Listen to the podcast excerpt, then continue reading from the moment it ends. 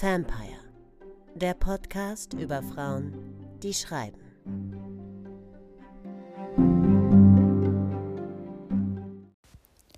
Herzlich willkommen bei einer neuen Folge von Vampire, dem Podcast über Frauen, die schreiben. Mein Name ist Rasha Khayat und ich präsentiere euch einmal im Monat Gespräche mit ganz tollen Schriftstellerinnen über Autorinnen, die uns inspirieren, denen wir nacheifern, deren Werk und Leben wir irgendwie bewundern. Mein Gast heute ist meine wunderbare Hamburger Kollegin Simone Buchholz. Simone schreibt sehr erfolgreich literarische Kriminalromane um die Ermittlerin Chastity Riley, die allesamt im Surkamp Verlag erscheinen. Außerdem schreibt sie Kolumnen und Artikel und löst regelmäßig einen Sturm bei Twitter aus. Simone hat sich die amerikanische Autorin Dorothy Parker ausgesucht, über die wir sprechen wollen und die Simone schon sehr lange Jahre begleitet. Simone hat in den letzten zwei Wochen einmal mehr eine heftige Debatte ausgelöst, als sie zusammen mit ein paar Kolleginnen auf Twitter eine Parlamentsdichterin für den Deutschen Bundestag gefordert hat. Unser Gespräch liegt leider schon ein paar Wochen zurück, weshalb wir auf das Thema leider nicht eingehen. Trotzdem wünsche ich euch ganz viel Spaß bei Simone und Dorothy Parker.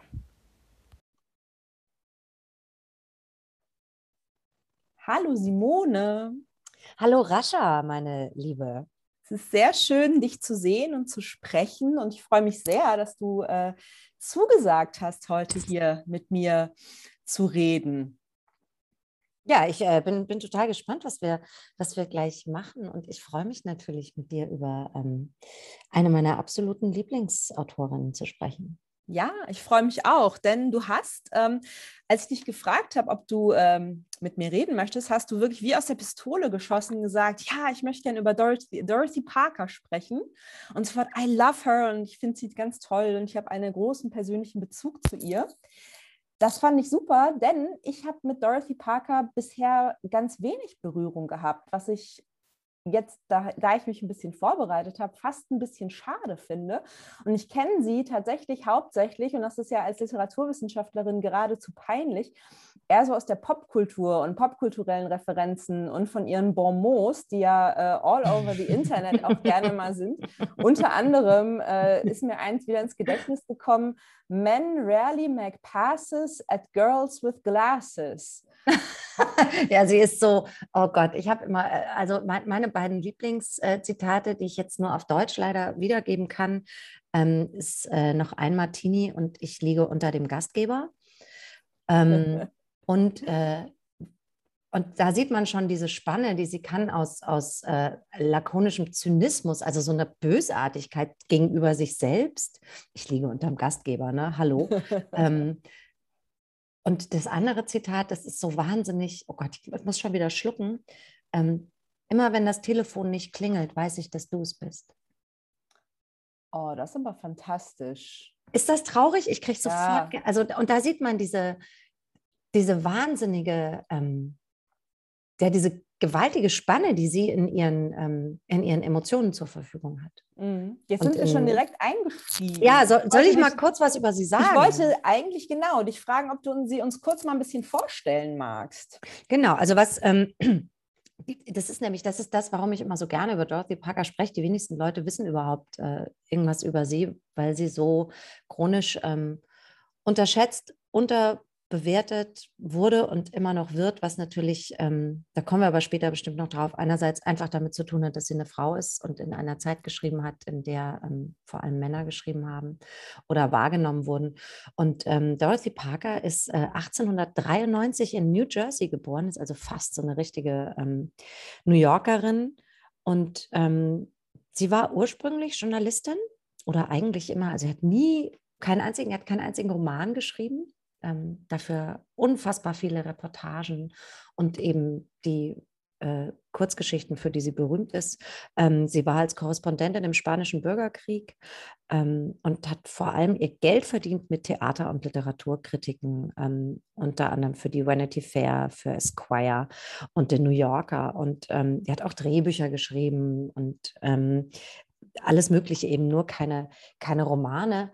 Und ähm, was sie so vielleicht, um, um sie einzuordnen als Figur in dieser Zeit, in der sie dann gearbeitet hat, nämlich in den 20er, 30er, 40er, 50er Jahren war, dass sie nie Kohle hatte, gern mal im Hotel gewohnt hat, ähm, wirklich sehr lost war, was ihre Suche nach äh, Liebe oder eine ja oder danach eine Form zu finden, wie, wie sie leben kann, ähm, angeht. Und ähm, sie war eine wahnsinnig politische Autorin, was die wenigsten wissen, und ähm, stand auch auf der, ähm, der äh, McCarthy-Liste später.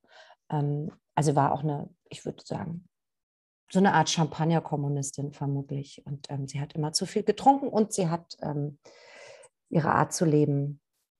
Dafür hat sie einen hohen Preis bezahlt. Und ähm, darüber können wir jetzt gerne sprechen, über all das, weil das ist das, was mich so fasziniert an der Frau. Ja, du hast sie sehr schön eingeordnet. Ich muss auch gestehen, als ich jetzt hier in der Vorbereitung auf unser Gespräch über sie gelesen habe, es gibt äh, unter anderem auch ein paar ganz tolle Podcasts über sie, die man hören kann. Das können wir nachher auch in die Beschreibung des Podcastes hier schreiben. Ähm, sie hat unter anderem ihren Nachlass, der ganze 20.000 Dollar betrug, äh, Martin Luther King hinterlassen. Mhm. Das fand ich wahnsinnig faszinierend. Und sie war zweimal für einen Oscar nominiert und hat unter anderem äh, das Originaldrehbuch zu A Star is Born geschrieben. Und äh, das sind ja alles ähm, Dinge, die uns heute noch beschäftigen. Das Civil Rights Movement, genauso mhm. wie A Star is Born ist vor ein paar Jahren zum, glaube vierten Mal neu verfilmt worden. Und ähm, dass das alles auf sie zurückgeht oder mit ihr zu tun hat, das fand ich ähm, total interessant und äh, mich ein bisschen geschämt, dass ich mich bis vor einigen Wochen gar nicht mit ihr auseinandergesetzt habe. Kannst du du dich denn erinnern, wann du ihr zum ersten Mal begegnet bist? Das Verrückte ist, dass ich das gar nicht so genau sagen kann. Ähm, ich, ich weiß nicht genau, wann das gewesen sein könnte. Ich weiß, dass ich 1993 zum ersten Mal in New York war. Ähm, und damals ähm, mit einem Mann zusammen war, der äh, sehr viel älter war als ich. Also ich war da ähm, 21 und der war 38, sehr viel jünger als ich heute. Aber damals war das so ein wahnsinnig äh, erwachsener, äh, erfahrener Mann. Und ähm, mit dem war ich eine ganze Weile zusammen, habe den auch sehr geliebt. Und der hat mich vor dieser New York-Reise mit Dingen gefüttert. Ähm, und ich bin mir nicht sicher, ob da Dorothy Parker dabei war. Ich kann es dir nicht sagen. Ich könnte es mir aber vorstellen, weil der immer so, ähm, ja, auch anders gelesen hat, ne? als alle zu der Zeit, glaube ich. Also der hatte immer solche, solche Perlen. Ähm, und dann bin ich äh, nach einer, weil, weil ich so furchtbar Liebeskummer hatte, nachdem dieser Mann mich verlassen hat, das war 1996, bin ich nach Hamburg zu Allegra also bin erstmal vor allem nur nach Hamburg gezogen und äh, hierher geflüchtet und habe dann relativ bald bei Allegra angefangen. Und da war sie schon da für mich als ähm, eine Art von einem Sound, den ich interessant fand und den ich, ähm, dem ich irgendwie nacheifern wollte. Ähm, und ich kann, und es muss irgendwo zwischen dieser Zeit, in dieser Zeit passiert sein, also zwischen 1993 und 1996 muss äh, sie zu mir gekommen sein. Ich, es könnte auch sein, dass es während meines Literatur- und Philosophiestudiums war. Ich kann es aber wirklich nicht sagen. In, meinem, in meinen Gedanken ist sie seit, ja, seit meinen frühen 20ern, Mitte 20ern präsent und ähm, hatte aber immer so einen, ähm, ich glaube nicht den Wert, den ich ihr heute zuschreiben würde oder ich habe ihn nicht erkannt, weil damals dachte ich noch, ähm, man müsse halt Männer lesen. Also ich habe auch einfach Männer gelesen und habe alles, was mich an Sound fasziniert hat, damals schon, war so ein Raymond Chandler-Ding, ähm, aber auch die, ähm, Hunter S. Thompson. Ähm, also oft Autoren, Männer, die auch irgendwas mit Journalismus zu tun hatten. Ähm, ähm, äh, ja, weil ich habe ich hab viel Tempo gelesen und da kamen die alle so ein bisschen vor. Und ähm, ich dachte immer, dass die mich auch wahnsinnig beeinflussen. Und Dorothy Parker hat aber ähm, mich natürlich emotional immer schon sehr viel mehr getriggert, weil es ist halt eine weibliche Stimme. Und ähm, ich glaube, ich habe unbewusst, habe ich ihr immer nachgeeifert oder habe sie als ein Vorbild betrachtet und mir ist aber erst in den letzten zehn Jahren vielleicht seit ich mich selbst mehr damit beschäftige, was eigentlich meine weibliche Lesebiografie ist, wie die geht, ähm, ist mir bewusst geworden, dass sie äh, und Marguerite Duras, die gehören tatsächlich ein bisschen zusammen für mich, ähm, dass die beiden mich viel, viel mehr beeinflusst haben, als ich dachte. Und es ist, ähm, es geht da vor allem, um das noch kurz, äh, mein Laberflash hier abzuschließen, um natürlich um den Sound, um diese Lakonie, um die Klarheit und die Präzision der Sprache und gleichzeitig diese unglaubliche Vielschichtigkeit, die sowohl Dorothy Parker als auch Marguerite Duras in der Lage waren, mit dieser klaren, präzisen Sprache zu Papier zu bringen. Ähm, also ein wahnsinniges Portfolio an Gefühlen, politischer Haltung, Figurenzeichnung, intensiver Figurenzeichnung mit wenigen Strichen äh, und Setting. Und, ähm, und natürlich äh, muss man auch bei Dorothy Parker immer über Dialoge reden. Ähm, und das ist wirklich, also ich glaube, es gibt nichts in meinem Schreiben, das ich nicht mit ihr abgleichen wollen würde, um zu sehen, bin ich da, wo ich hin will? Nein, da bin ich noch nicht. Ich schärfe mich an ihr, glaube ich. Sie ist so eine Art Schleifgerät, das ich benutze, um mein eigenes Schreiben, um zu versuchen, es besser zu machen. Das hast du sehr schön ausgedrückt, der Schleifstein. Jetzt hast du äh, wirklich schon viele Punkte auch berührt. Also zum einen, ähm, dass du als junge Journalistin in Hamburg quasi schon mit ihr zusammen warst. Und sie selber hat auch als Journalistin angefangen. Das fand ich eine sehr hübsche Parallele zwischen euch beiden. Ihr erster Job war bei der Vogue und da hat sie Captions geschrieben. Mhm. Und auf die Frage, äh, warum sie das denn macht, äh, hat sie geantwortet, naja, die bezahlen am besten. Und ich habe ein Interview von dir gefunden, wo du original das Gleiche gesagt hast. Nein. Äh, ja, ja, wo du gesagt hast, äh, äh, ja, als, Journal als Journalistin in Hamburg fängt man halt bei Frauenmagazinen an, weil die bezahlen am besten. Ja. Vielleicht hast du sie da schon unbewusst zitiert. Das ist irre und ich habe tatsächlich so viel, äh, ich habe so viel Geld damit geschrieben, kurze, äh, so viel Geld damit verdient, kurze Texte zu schreiben. Also äh, kleine, ja, kleine äh, ähm, ähm, Plattenfilm, was weiß ich, Musik, Literaturkritik, aber auch ähm, wirklich Bildunterschriften, mhm. Vorspende. Also ich habe eine Zeit lang nur als freie Textchefin gearbeitet und habe mein Geld nur damit verdient. Headlines, Vorspende, Bildunterschriften. Das ist schön, dass sie das gesagt hat, weil das wusste ich nicht. ähm, und du hast äh, über den Sound jetzt auch schon gesprochen und auch ihre Dialoge. Das ist mir auch aufgefallen beim Lesen der Texte. Ähm, was mich aber auch interessiert, das hast du eingangs schon direkt gesagt, ähm, und bestätigt ja im Grunde genommen auch die Tatsache, dass beispielsweise ich auch erst sehr spät überhaupt über sie gestolpert bin und jetzt eben mich doch auch bemühen musste, mal ein bisschen was über sie herauszufinden, dass sie eben in diesem Kanon, den wir die wir alle in den 70ern geboren sind und dann irgendwann Literatur studiert haben oder angefangen haben, mit Literatur zu beschäftigen. Du hast es gerade selber gesagt, man hat halt immer gedacht oder wir haben gedacht, man müsste Männer lesen und diese Frauen sind uns nie vorgesetzt worden. Also ich kann mich nicht daran erinnern, dass mir irgendeine weibliche Autorin, die heute hoffentlich als kanonisch gelten, jemals weder in der Schule noch im, äh, im Studium vorgesetzt worden sind, sei es jetzt Virginia Woolf oder eine von den Bronte-Schwestern oder so. Naja, und gerade die Zeit, in der Dorothy Parker mhm. gearbeitet hat, muss man sagen, also ich würde sagen, sie war die coolste Erscheinung da.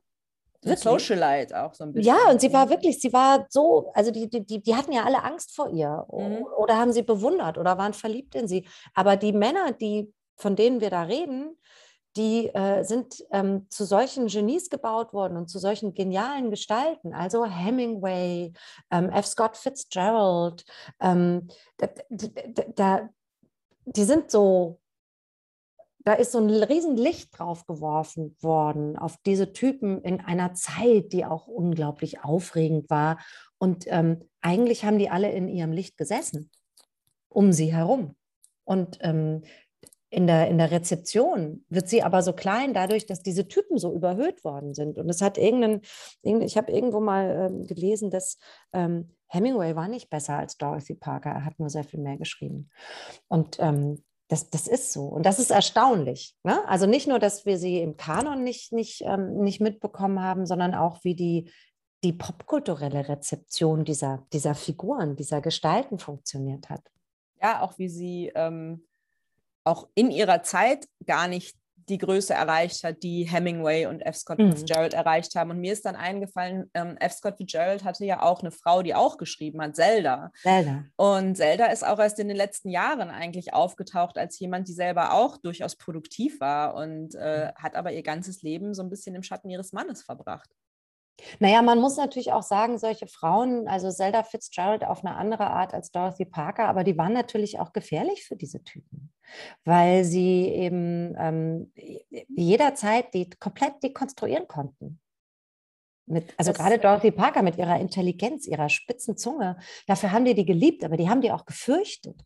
Und ähm, das muss gar nicht bewusst passieren, sowas. Ne? Das passiert ja dann auch oft unbewusst, gerade wenn du Teil so einer sozialen Gruppe bist, wie sie auch war. Mhm. Dann ähm, tut die Mehrheit alles, um dieses eine Wesen, das, ähm, das da auch destruktiv sein könnte, ähm, klein zu halten. So, ich glaube, das sind, das ist, da geht es gar nicht mal, da geht es noch, da geht noch gar nicht um Misogynie, da geht es um, um, um, um Soziologie und darum, dass äh, die gefährlichsten, spitzesten Zungen ähm, auch von dem Rest so ein bisschen klein äh, auf, werden aufgeweicht werden müssen, ja, damit man sich da nicht so dran wehtut. Weil, ähm, also ich glaube, niemand wollte dass äh, niemand wollte der Vorletzte im Zimmer sein, wenn sie dann noch mit jemand anderem saß und der dann rausging. Ne? Angeblich haben die, äh, hat man sie auch immer mal wieder angefragt und angerufen, damit sie mal einen Witz erzählt, den dann jemand anders in seinem Text verwenden kann. Das habe ich auch. Mhm.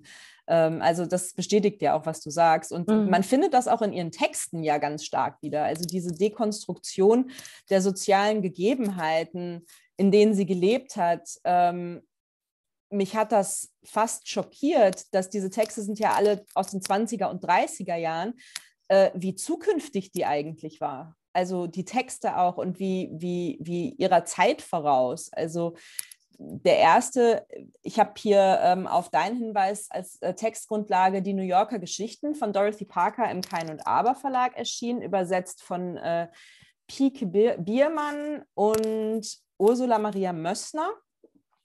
Und schon die erste Geschichte, die in meinen Augen den etwas unglücklichen deutschen Titel äh, Die große Blondine trägt, ja. im Original Big Blonde, ähm, das ist eine so meisterliche Konstruktion des Falls einer Frau, das habe ich, und dann habe ich nachgeschaut, die, die Geschichte ist das erste Mal 1929 erschienen. Ich glaube, das ist auch ihre erste, äh, ihre erste große Kurzgeschichte gewesen, oder? Auf jeden Fall einer ihrer ersten großen Erfolge, ja. der dann auch mit Preisen. Ähm, Hazel Morse war eine stattliche, strahlende Frau von der Sorte, die manche Männer, wenn sie das Wort blond in den Mund nehmen, dazu verleitet, mit der Zunge zu schnalzen und den Kopf neckisch schräg zu legen. Und dann geht es aber eigentlich auch schon los mit Hazel Morse. Also dann wird sie schon dekonstruiert. Und was so fand, also was ich, entschuldige, was ich so faszinierend Bitte? finde, ist, dass sie das halt nicht nur mit Männern macht, sondern auch mit Frauen. Also sie ist komplett gnadenlos. Sie hat einfach no mercy in der Dekonstruktion von menschlicher Verlogenheit und, ähm, und auch selbst. Ja, das, es geht immer so ein bisschen darum, wie sich Menschen auch selbst belügen und ähm, da würde sie auch vor sich selbst nie Halt machen.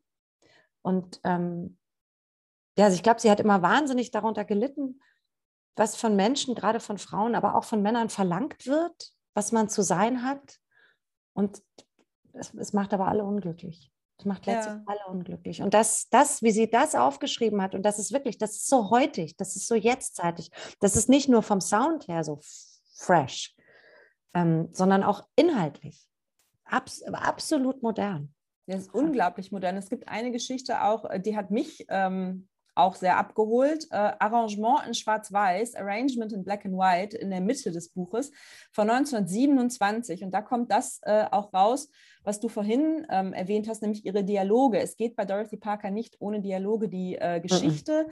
ist ähm, eine, eine Party, über die schreibt sie sehr gerne und sehr viel. Ja. Und eine äh, Dame der New Yorker Gesellschaft ähm, ist Gast auf einer Party und äh, diese Party wird äh, geschmissen zu Ehren eines schwarzen Musikers, Walter Williams. Und diese Frau bedrängt jetzt den Gastgeber, dass sie Walter Williams unbedingt kennenlernen möchte und monologisiert im Grunde genommen über fünf, sechs Seiten oder zehn Seiten, die diese Geschichte ist, ähm, dass sie ja kein bisschen rassistisch ist und keinerlei Ressentiments gegen Schwarze hat und im Gegensatz zu ihrem Mann und ähm, entblößt sich in diesen, in diesen Gesprächsfetzen so sehr selbst, wie rassistisch sie eigentlich ist, wie, wie schlimm ähm, ihr Gedankengut ist und ähm, auch dem Gastgeber geradezu peinlich, auch im Gespräch dann, als sie dann Walter Williams endlich kennenlernt. Was glaubst du, wie kann jemand, der 1927 in New York lebt, schon so präzise auf so einen gesellschaftlichen Missstand reagieren? Naja, der gesellschaftliche Missstand war ja damals auch da. Ja, ja, klar. Ich meine, er ist ja heute auch da. Ja, und ja ich glaube, gesprochen. ich weiß es, ich, ich weiß nicht, wo sie diese Fähigkeit hergenommen hat. Ich glaube, sie hat, sie war eben, ich weiß nicht viel darüber, wie sie aufgewachsen ist. Ich weiß, dass es in einem, in einem, in einem äh, wirklich gut bürgerlichen äh, jüdischen Haus ist sie aufgewachsen. Und ähm, sie hat eine Art, mit Blicken zu sezieren, die einfach ganz, ganz, ganz besonders ist und ganz speziell. Also ich glaube, ähm, was gute SchriftstellerInnen ausmacht, ist ja oft eine gewisse Filterlosigkeit. So, die ähm, uns überhaupt erst in die Lage versetzt, Dinge zu sehen, wahrzunehmen und eben nicht mehr loszuwerden. Und deshalb müssen wir sie aufschreiben. Und ähm, bei Dorothy Parker habe ich manchmal das Gefühl, dass sie derart komplett ohne Filter gebaut worden sein muss. Ähm, auch wenn man so ein bisschen weiß, wie sie dann gelebt hat und wie ihr Leben zu Ende gegangen ist, die hat das einfach alles immer kaum ausgehalten. Und dieser ganze Zynismus, den sie oft ähm, oder Sarkasmus, diese Bösartigkeit, mit der sie oft schreibt, das glaube ich einfach nur eine, damit wehrt die sich gegen, gegen all diese äh, Gefühlsgewitter, die, die permanent in ihr abgegangen sein müssen. Ähm, weil wer so, wer so Dinge so sehen kann und Gefühle so sezieren kann und gleichzeitig so fühlen kann, der muss wirklich äh, ja, ohne jegliche Art von Rüstung auf die Welt gekommen sein. Und ich, ich, sie hat sich auch nie eine zugelegt. Also viele von uns legen die sich dann ja über die Laufe der Jahre, über den Lauf der Jahre zu. Und das hat sie, glaube ich, nie geschafft. Und ähm, das wird sie sehr gequält haben. Und ich glaube, dass sie auch wirklich sehr, sehr wütend war ähm, angesichts der Strukturen in Amerika, ähm, angesichts von Nationalsozialismus, Faschismus, ähm, ich glaube, dass sie so ein Bündel aus Wut und Gefühl war mhm. und Wahrnehmung. So stelle ich mir sie immer vor. Ja. Und ähm, das versetzt einen halt in die Lage, sowas zu sehen. Und dann musst du es aber auch noch aufschreiben. Und dann musst ja. du auch mutig genug sein, das in der Zeit so aufzuschreiben. Und wie ich ja vorhin schon gesagt habe, sie hat halt einen total hohen Preis bezahlt dafür. Ja. Ähm, und deshalb, das darf man gar nicht, darf man gar nicht hoch genug schätzen, was die gemacht hat in der Zeit ja, den Mut. Also den, ja. der ist mir auch in den Texten, als ich sie jetzt eben gelesen habe, auch immer wieder ähm, vor Augen geführt worden, weil wir als Schreibende ja selber wissen, wie viel Mut das kostet, ähm, an Dinge ranzugehen, mhm. sich etwas zu nähern, irgendwas nah an einen ranlassen. Und nur um jetzt mal ihre Dialogfähigkeit einmal kurz nochmal anzureißen aus Arrangement in Schwarz-Weiß. Äh, sie bittet eben den Gastgeber darum, diesen äh, schwarzen Sänger kennenlernen zu dürfen. Und er sagt, ach ja, der steht da hinten in der Ecke. Warten wir noch, bis die Leute da mit ihm aufgehört haben zu reden. Also ich finde es einfach fabelhaft von ihnen, dass sie diese absolut fabelhafte Party für ihn geben und ihn mit all diesen Weißen zusammenbringen und alles. Ist er denn nicht furchtbar dankbar? Ich hoffe nicht, sagte der Gastgeber. Ich finde, das ist wirklich furchtbar nett, sagte sie. Ich finde es wirklich nett. Ich sehe nicht, warum äh, um alles in der Welt es nicht absolut in Ordnung ist, Farbige kennenzulernen. Ich habe da überhaupt keine Ressentiments. Nicht die kleinste Spur. Burton, das ist ihr Mann, ach, da ist er ganz anders. Wissen Sie, er kommt eben aus Virginia und Sie wissen ja, wie die da sind. Ich meine, das ist fantastisch. Das, ja, das ist, ist ein kurzer Absatz. Ja, und, und stell, ich weiß nicht, stell dich heute äh, nach Berlin Mitte auf irgendeine, in irgendeine Galerie in der Vernissage. Das könnte genau so passieren. Also das ist, ähm, Ja, das ist ähm, diese, also diese Radikalität mit, ich glaube, die war wahnsinnig radikal. Und das, und das Besondere ist halt, das Tolle ist, dass sie damit auch immer sich selbst erzählt, natürlich. Ne? Also sie, sie verlässt auch nie ähm, die, die, die, die, die, die Kritik an sich selbst damit, weil sie ja Teil dieser ganzen Posse ist, irgendwie über die sie da schreibt. Und das ist so, das ist so geil, finde ich. du hast gerade erwähnt, dass sie einen sehr hohen Preis dafür bezahlt hat. Was genau meinst du damit? Naja, sie hat, also, sie hat, ich glaube, sie hatte schon immer eine große Sehnsucht nach, nach Liebe, nach tiefer Bindung und ähm, konnte das aber gleichzeitig hatte sie, konnte sie so ein bürgerliches Leben einfach nicht leben. Das hat für sie nicht funktioniert, weil ähm, sie diese, diese, äh, diese Zugeständnisse, die man dadurch an gesellschaftliche Strukturen und Konventionen machen musste, das war ihr, glaube ich, einfach schlicht unmöglich, weil sie das so sehr durchschaut hat, dass das so ein, eigentlich so ein kapitalistisches Terrorinstrument ist, so eine monogam bürgerliche Beziehung. Und ähm, ich glaube, sie hat, also mein Gefühl, das ist jetzt natürlich so eine äh, steile äh, Doktor mit Psych-Westentasche-Interpretation, aber ich habe das Gefühl, dass sie dadurch das auch immer alles zerschossen hat wieder. Also wenn sie es gefunden hatte, hat sie es ganz schnell wieder kaputt gemacht. Ähm, sie hat wahnsinnig viel getrunken. Sie hat viel zu viel getrunken. Sie war, ich würde sagen, schwere Alkoholikerin. Ähm, sie hat auch ein Kind verloren oder, also ich bin mir nicht ganz sicher, aber ich meine, es gab da mal was. Ähm, und äh, sie ist einfach wirklich äh, krank und auch relativ mittellos. Ne? Viel gab es nicht. Ähm, äh, ist sie einfach allein und einsam und auch viel zu früh gestorben. Und man hat sie am Ende natürlich auch angesehen, wie hart sie gelebt hat. Und ähm, ich glaube, sie war wahnsinnig allein am Ende und einsam, weil eben auch alle immer Angst vor ihrer Klugheit und vor ihrer spitzen Zunge hatten. Und ähm, die Männer, mit denen sie dann zusammen waren, haben, glaube ich, auch relativ schnell begriffen, dass sie ihr nicht gewachsen sind.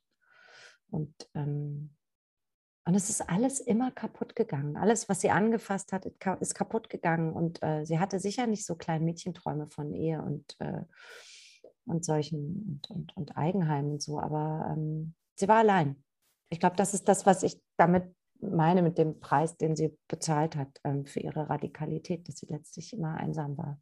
Es kommt einem auch so ein bisschen vor, als äh, hätte es eher an einem gewissen Pragmatismus gemangelt, der ja auch den Männern äh, in ihrer Generation auch doch durchaus zu eigen war, wobei Hemingway mehr als Fitzgerald, also einfach zu instrumentalisieren, was man selber ist, damit Geld genau. zu verdienen und den eigenen Mythos aufzubauen.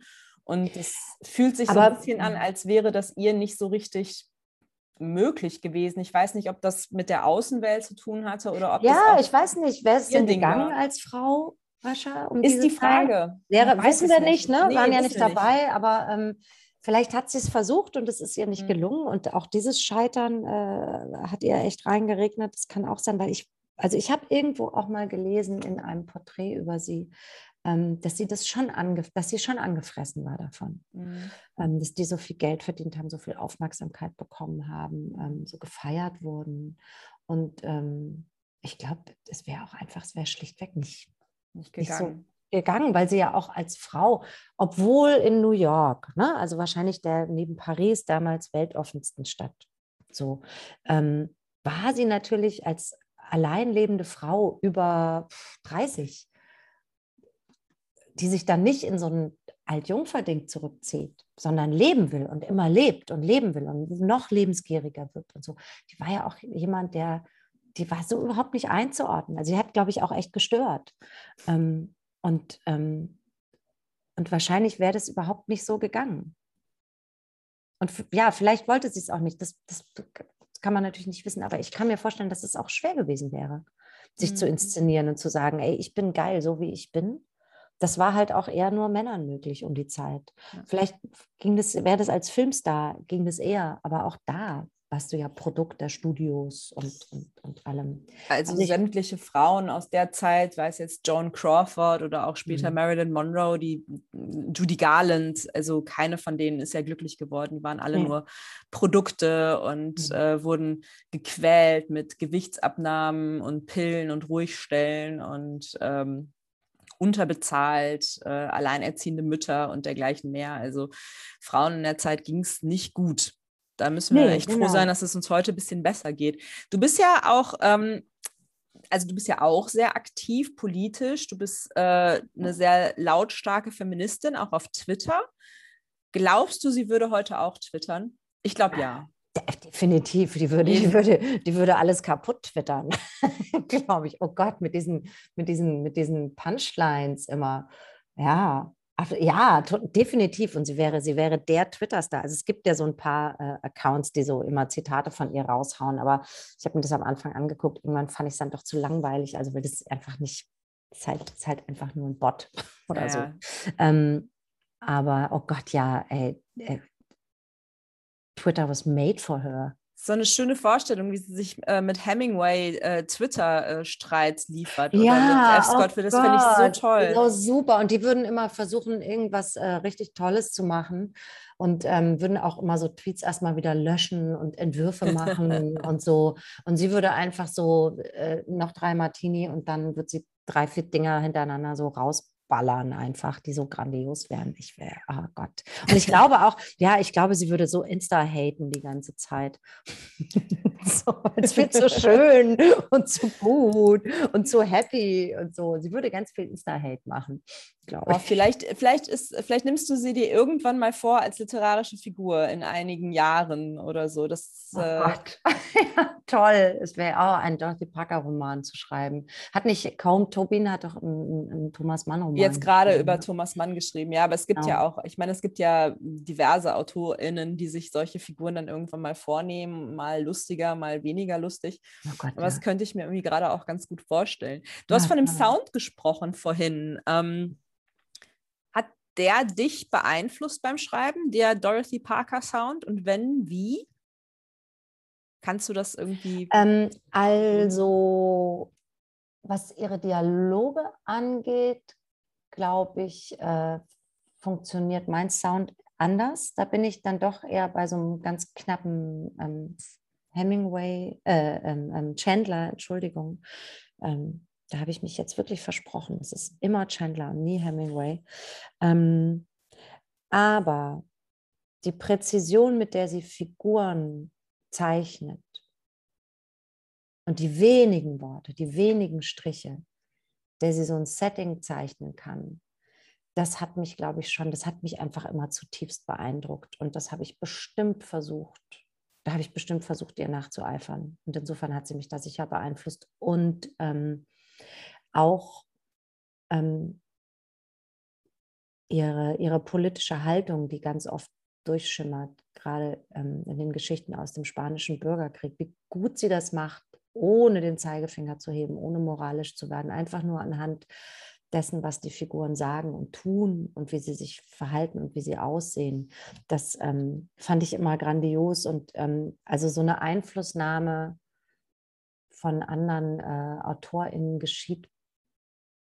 Weiß nicht, wie das bei anderen ist, aber bei mir geschieht es wirklich darüber, dass ich, dass mir es manchmal immer wieder einfällt, wen ich eigentlich großartig finde und dann in so eine Art ähm, Abgleich gehe. Ja, wie mit dem, Schleif, mit dem Schleifstein. Mhm. Ähm, also ist das, ist das scharf genug? Ist das radikal genug? Ist das, ähm, ähm, ist das präzise genug? Äh, sie hat zum Beispiel auch in, in zwischendrin eine wahnsinnig anrührende Art, über ähm, Gefühle zu schreiben, gerade über Traurigkeit. Hast du ähm, eine kleine Kostprobe für uns? Ich weiß, dass du äh, in der Geschichte Sentiment, ja.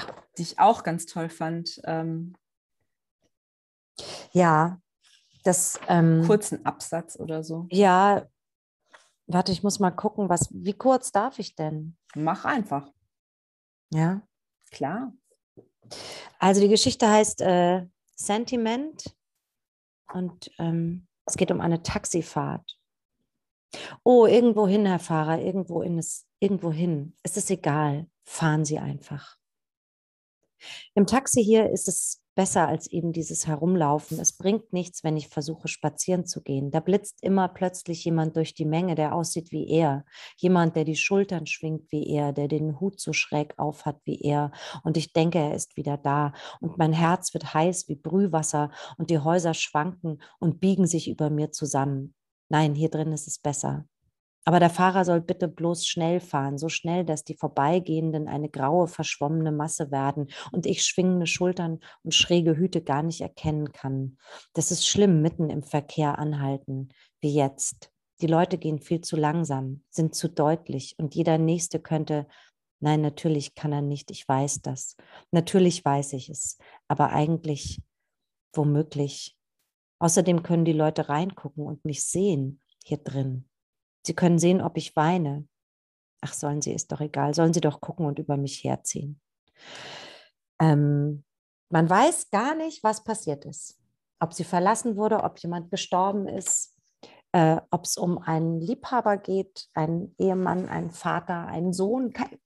Wen hat sie verloren und auf welche Art? Ähm, aber der Verlust ist so tief fühlbar ohne das, was von zerrissenen Herzen oder so geschrieben wird. Und das ist, finde ich, das ist, ähm, da könnte ich, könnte ich heulen, wirklich. Da, also nicht Wahnsinn. Geht mich, greift mich total an, berührt mich irre, wie sie das macht. Und ähm, sowas versuche ich auch. das würde ich gerne können. Das ist wirklich was, was ich gerne können würde. Weil, weil so eine Art von Literatur so berührt und einen so auf sich selbst zurückwirft. Und das ist doch das, was Literatur soll. Berühren, beunruhigen, Menschen wieder zum Fühlen bringen, zum Denken bringen, ähm, dazu bringen, sich mit der Welt auseinanderzusetzen und mit den eigenen Gefühlen und das ähm, irgendwie zusammenzukriegen und zu überleben. Und das ähm, kann man so echt toll machen. Das hast du sehr schön gesagt. Was glaubst du, worüber würde sie heute schreiben? Heute im Jahr 2021, wo wir alle im Lockdown sitzen? Ich glaube, sie wäre, wenn sie vorher literarisch geschrieben hat, wäre sie ähm, Anfang 2020 sofort wieder rausgegangen in die Reportage. Ich glaube, sie wäre wieder äh, Reporterin geworden. Und ähm, sie würde jetzt aktuell, würde sie ich glaube, sie hätte sich viel mit Gewalt beschäftigt, mit der sogenannten häuslichen Gewalt, wobei ja das Haus nie das Problem ist, sondern immer der Mann in dem Haus. Ähm, damit hätte sie sich sicher auseinandergesetzt. Sie würde ähm, an den, sie wäre an den Grenzen, wo die Menschen sterben, ertrinken, erfrieren. Also sie wäre ganz sicher jemand, der über ähm, Menschen berichtet, die versuchen zu fliehen und versuchen zu uns zu kommen. Ähm, und äh, vielleicht wäre sie aber auch äh, zwischendrin immer mal im politischen Berlin, in den Restaurants. Sie hätte wahrscheinlich, würde sie, hätte sie so einen Stamm, so einen, so einen Tisch irgendwo in der Ecke, von dem im Borchards oder so, wo sie immer gucken kann, was die machen. Also das, diese... ich, das würde sie, glaube ich, ich glaube, sie würde es alles so machen, aber ich glaube, sie wäre Reporterin. Ganz ja. Sicher. Ich habe mir sie auch so vorgestellt, ob sie vielleicht mit Maxim Biller befreundet wäre und mit dem rumhängen würde. Aber so von der. Ja, aber vielleicht aber auch vielleicht nicht. Wär, vielleicht wäre sie ihm auch zu. zu äh, doch, ja, doch, doch, wahrscheinlich schon. Und ich glaube aber, dass sie vor allem würde sie den Kontakt suchen. Ja, sie würde den Kontakt zu jüdischen Autoren suchen, ganz sicher, aber auch zu jüngeren.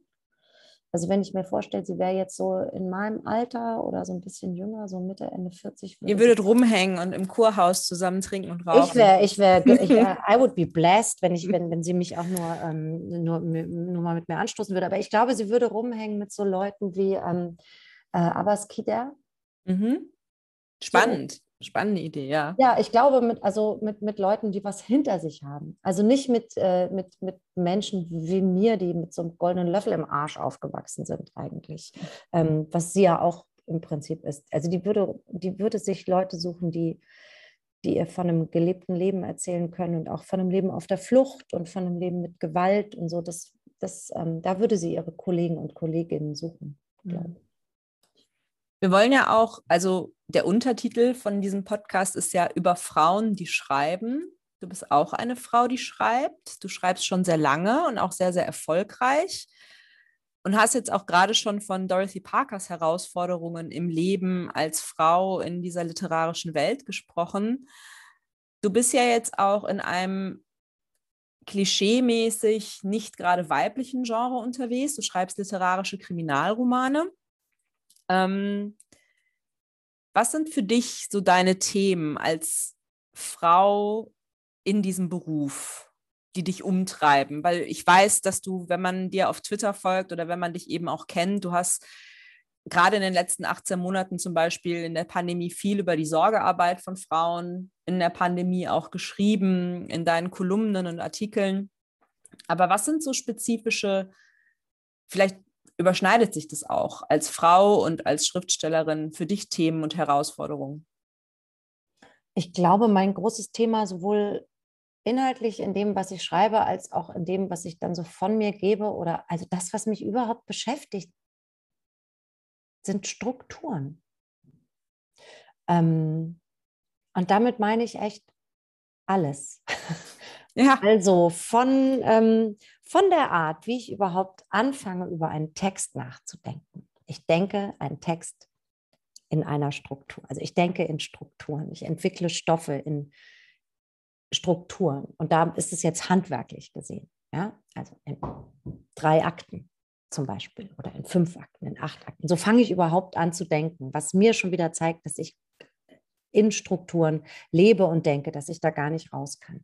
So, ähm, das heißt für mich eben, dass wir alle in diesen Strukturen leben und denken. Und ähm, da gibt es für mich, je älter ich werde, ähm, desto weniger Strukturen kann ich finden, die für den großen Teil der Menschheit gut sind. Sondern die sind ja. einfach für, nur für einen ganz kleinen Teil der Menschheit gut. Leider. So, genau. Und da ähm, können wir hier bei uns im Haus anfangen und äh, nach, in, mit Hamburg weitermachen, äh, Deutschland, Europa, die ganze Welt. Also die Strukturen, die äh, entstanden sind und eben nicht zufällig, sondern die auch gebaut wurden von Leuten, die sie gebaut haben, um davon zu profitieren, weil sie eben die waren, die die Macht hatten, sie zu bauen. Ähm, die sind wirklich sehr, sehr schlecht für einen Großteil der Bevölkerung und auch für unsere ganze Welt, für die Erde, fürs Klima. Und es gibt nur wenige, die davon profitieren. So, das führt für mich dazu, dass ich natürlich gegen diese Strukturen anschreibe und nicht nur in Interviews oder in Twitter dagegen anschreie, sondern dass ich mir Mühe gebe, dagegen anzuschreiben, was äh, in meinem Genre dann wiederum das ich jetzt äh, eben äh, die letzten 13, 14 Jahre beackert habe, bedeutet, dass ich ähm, über gewalttätige Strukturen schreibe. Ähm, also wie muss eine Struktur sein, um Gewalt zu produzieren? Ähm, wer leidet unter diesen Strukturen, unter dieser Gewalt? Die müssen nicht immer nur physisch sein, das kann natürlich auch psychisch sein. Wer profitiert davon? Wie verhalten sich Menschen überhaupt, wenn ich sie in diesen Strukturen in diese Strukturen stelle und beobachte. Also wer profitiert, wer ähm, leidet darunter, ähm, wer arrangiert sich, wer versucht auszubrechen, wer revoltiert. Das ähm, ist für mich ein, ein, ein ewig äh, fruchtbarer Quell der Inspiration, weil das halt nie aufhört. Das immer, ich, ich denke mir Strukturen aus und dann schaue ich, okay, und wie reagieren wir und was könnten wir anders machen, damit eben niemand darunter leidet damit vielleicht alle davon profitieren und zwar gleich viel. Ähm, und das ist es, was so mein, mein, mein äh, berufliches, äh, mein beruflicher Kink ist und auch mein Lebenskink. So da, da, darüber, darum geht es mir. Und genau, in meinem täglichen Leben, von morgens, wenn ich aufstehe und meinen Sohn wecke und die Art, wie ich den erziehe, ähm, bis zum Gespräch mit meinen Freundinnen, mit meiner Mutter, mit anderen Frauen, mit anderen Männern über die Zeit, in der ich hier sitze und mir Geschichten ausdenke, bis hin zu Interviews oder wenn ich abends auf Lesungen bin und die Frage kommt, ähm, Mensch, Sie sind doch Mutter, wie machen Sie das denn? Das gehört schlimm, alles dass die Frage zusammen. immer noch kommt. Ja, ne? natürlich. Und es gehört einfach alles zusammen und ähm, da kann ich auch überhaupt nicht äh, von, von ablassen, merke ich. Das kann ich, da kann ich, jetzt kann ich gar nicht abschalten. Das will ich auch gar nicht abschalten solltest du auch nicht tun. Ich äh, folge dir sehr gerne im echten Leben auf Social Media, in deinen Texten und deinem Beispiel folgend. Äh, kann ich ja hier auch sagen, du bist ja in Hamburg auch hinter den Kulissen sehr aktiv im literarischen, aktivistischen Leben. Es ist eine sehr große Freude und ein sehr großes Privileg, da so nah dran zu sein. Das finde ich immer ganz Ach, weißt du, das Schöne ist, Rascha, dass ich ja immer nur so Ideen auf die Mitte des Tisches werfe. Und dann gibt es so tolle Leute wie dich zum Beispiel. Darauf wollte ich jetzt nicht hinaus. Ja, aber es ist tatsächlich so. Es ist mir neulich mal aufgefallen, wenn mir das schon mal jemand gesagt hat, ah, du bist ja dann so engagiert. Und so ich, nee, weißt du was, ich schmeiße immer nur Ideen in die Runde und dann drehe ich mich um und gehe. Und es gibt aber so viele tolle andere Leute hier, die die dann umsetzen, die das dann machen. Und das finde ich wirklich, das finde ich halt wahnsinnig schön. Das, ähm, da haben wir aber auch so einen kleinen Schatz hier glaube ich. In Hamburg? Ja. Ja, unbedingt. Also ja, haben wir wirklich. Das ja. müssen wir an dieser Stelle auch sagen, dass äh, wir hier von Antje Fleming schwärmen, was auch eine Frau ist, die hm. in der Literatur hier für uns viel tut und unser Kultursenator, der jetzt zum Glück Absolut. nicht nach Berlin geht. Yes. Ein Hoch auf ihn. Ein Hoch auf Antje Fleming, Carsten Broster und Claudia Roth, die das Ding in Berlin übernimmt. Das, das wird jetzt richtig spannend, da freue ich mich auch drauf. Genau. Aber äh, abschließend nur, Simone, jetzt haben wir schon ganz lange geredet. Ich könnte ja noch ewig mit dir weitersprechen, aber ähm, Du hast gerade von deinem Genre gesprochen. Du hast auch eine Ermittlerin in deinem Roman Chastity Riley und du hast sie dieses Jahr in deinem letzten oder im zehnten Roman, mhm. glaube ich. Äh, genau, ist auch der letzte Band. Genau, es ist ja. der letzte Band und äh, du hast dich von ihr verabschiedet. Abschiedsschmerz? Erleichterung? Also, ich glaube, äh, die Erleichterung war vor allem auf ihrer Seite weil die jetzt nicht mehr von mir durch die Mangel gedreht werden kann. Spannend. Ich echt gequält habe. Ja, und diese Erleichterung habe ich, äh, die Erleichterung der Figur habe ich auf so eine schöne Art gespürt, als ich den Schluss geschrieben habe, dass es mir auch sehr leicht gefallen ist, muss ich sagen. Ähm, jetzt, wo das eine Weile her ist, also ich habe das, äh, hab das letztes Jahr, um die Zeit ungefähr, ähm, war das dann Manuskript vom Hof und der Abschied war vollzogen und ich war auch erleichtert und dachte, ah schön, jetzt ist so viel Platz für Neues und ähm, so, jetzt nach einem Jahr merke ich, dass die mir wahnsinnig fehlt. Aber das ist ja auch klar. Also die, ähm, wenn man, wenn man, also wenn wir sowas machen, so eine Figur erschaffen, mit der wir über Jahre zu tun haben und die natürlich stellvertretend für mich immer in diesen Strukturen sich abgestrampelt hat und die jemandem wie mir auch die Möglichkeit gegeben hat, sich in diesem männlich dominierten Genre ähm, ein Standing zu erschreiben das, also ist es, für mich war das gar nicht ich, sondern das war diese Figur, die so gebaut war, Gott sei Dank, und sich so entwickelt hat, dass die einfach bestehen konnte unter diesen Typen. Ähm, wenn man so jemanden gehen lässt, also wer hat ähm, eine ähm, Vivian Petkovic, Moderatorin von Dreisat, glaube ich, ähm, hat mal gesagt, äh, auf der Buchmesse in Leipzig jetzt im Mai, wieso lässt du die gehen? Wenn man so jemanden in seinem Leben hat, den möchte man doch nicht aufhören anzurufen. Und ähm, ja, und da dachte ich, ja, stimmt. Scheiße, verkackt. so hätte ich sie nicht gehen lassen sollen. Also das spüre ich jetzt schon. Mhm.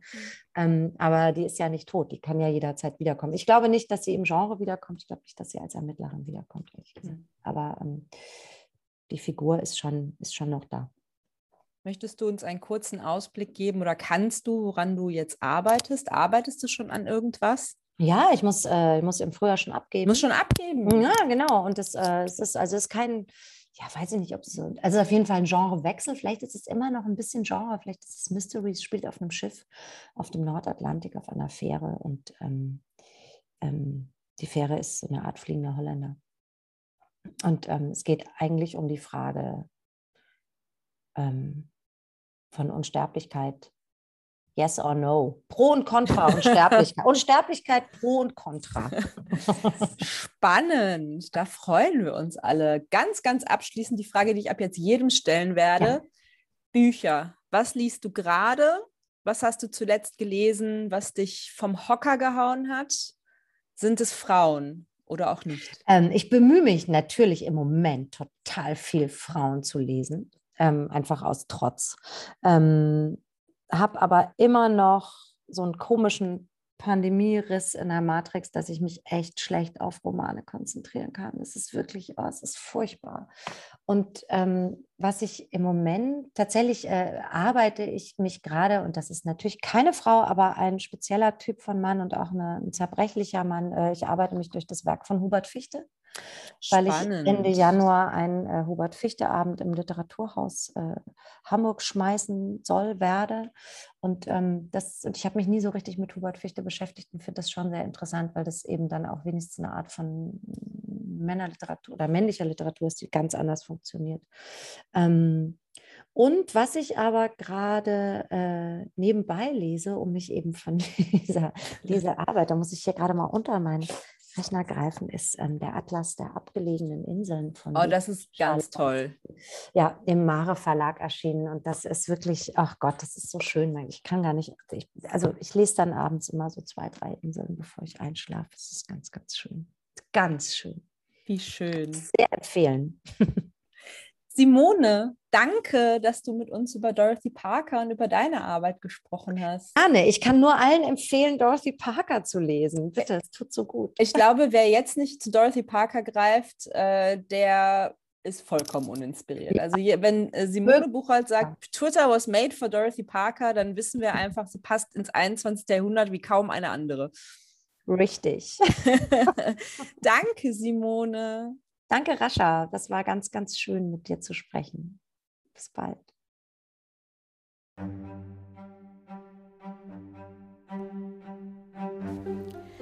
Das war unsere neue Folge Vampire mit Simone Buchholz. Sämtliche Bücher und Titel, über die wir in unserem Gespräch reden, findet ihr verlinkt in der Beschreibung dieser Folge. Mein Name ist Rasha Khayat. Ich schreibe, kuratiere, übersetze und hoste nun auch Vampire, den Podcast über Frauen, die schreiben. Thank you.